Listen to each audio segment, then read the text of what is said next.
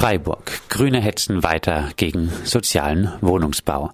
Eine Äußerung von Sozialbürgermeister Kirchbach SPD reichte aus, um die Freiburger Grünen in Person von Eckhard Friebes zornig die Agenda gegen bezahlbaren Wohnraum in der reichen Stadt abspielen zu lassen. Kirchbach meinte, im neuen Stadtteil Dietenbach solle es sozial zugehen. Geplant seien 50 Prozent geförderter Wohnungsbau angetrieben durch das bestellte Empirikergutachten, das empfahl, lediglich maximal 25 Prozent geförderten sozialen Wohnungsbau in Dietenbach zu bauen, forderte er Kirchbach in einem Brief auf, als offizieller Vertreter der Stadtverwaltung Freiburg künftig von öffentlichen Statements in Richtung mehr günstigen Wohnraums abzusehen.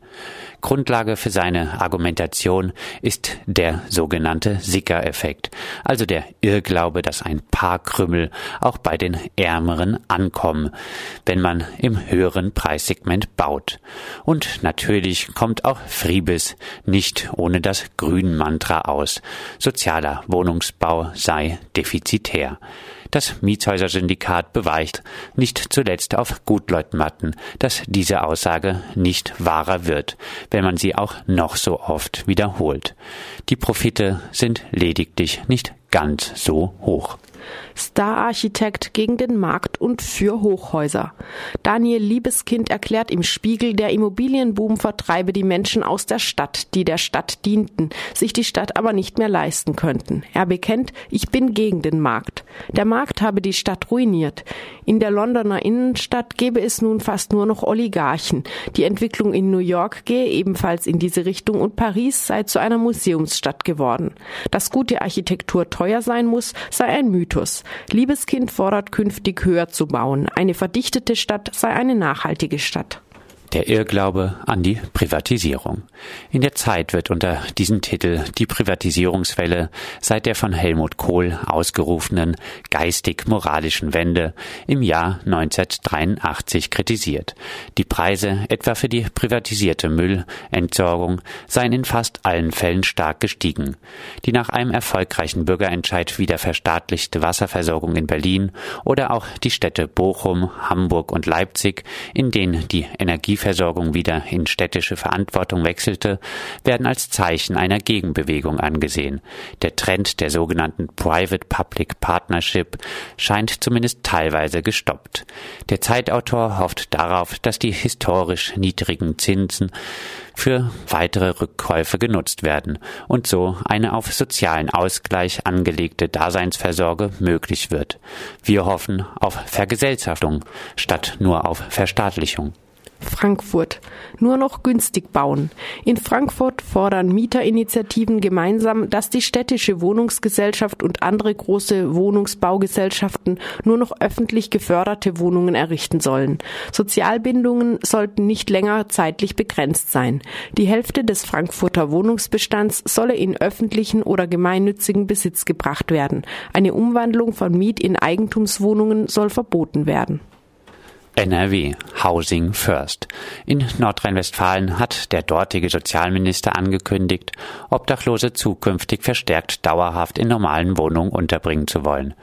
Weniger gut ist die bisherige Praxis in kommunalen Obdachloseneinrichtungen. Hier kommt es immer wieder zu Ausweiskontrollen.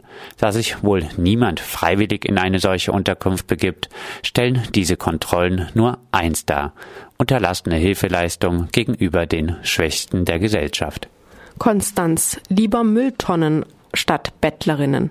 In Konstanz produziert die Zeitung Südkurier nach Meinung der Gruppe Input Konstanz ein Bild der Bedrohung durch bettelnde Menschen. Die Zeitung schafft das Bild einer bedrohlichen Bandenkriminalität, obwohl es nur ein Dutzend Menschen sind, die aufgrund von Armut in Konstanz betteln. Statt sich mit den Gründen für das Betteln und die Armut auseinanderzusetzen, wird von vermeintlicher Faulheit, Lügen und Umherziehen gesprochen, womit, so Input Konstanz, antiziganistische Stereotype bedient werden. Folge der Berichterstattung ist Hass gegenüber bettelnden Menschen in den Kommentarspalten. Die Polizei nimmt Personen, die angeblich aggressiv betteln, die Einnahmen einfach weg. Am Rathaus hat der Oberbürgermeister beschlossen, einen Innenhof zuzumauern und dort Mülltonnen aufzustellen, nur damit sich bettelnde Menschen dort nicht mehr aufhalten können. Freiburg Obdachlosenvertreibung. Seit Februar vertreibt die Polizei im Auftrag des Amts für öffentliche Ordnung Obdachlose aus der Freiburger Innenstadt.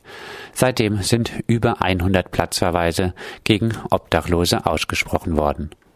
Köln. Obdachloser ermordet und verbrannt.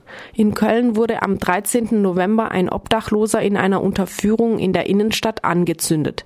Der 29-jährige Basti wurde auf grausame Weise ermordet. 2015 wurde in Köln schon einmal ein Obdachloser angezündet. Freiburg. Schikane gegen das Nachtleben. Die Gemeinderatsfraktion JPEG kritisiert eine Ausdehnung bzw. Überschreitung des Aufgabenbereichs der Gaststättenkontrolleure. Es habe ohne Not Observationen von Gaststätten gegeben. Ohne dass es eine Lärmbeschwerde gegeben habe, musste zum Beispiel eine Einrichtung im Hochsommer Fenster und Türen schließen.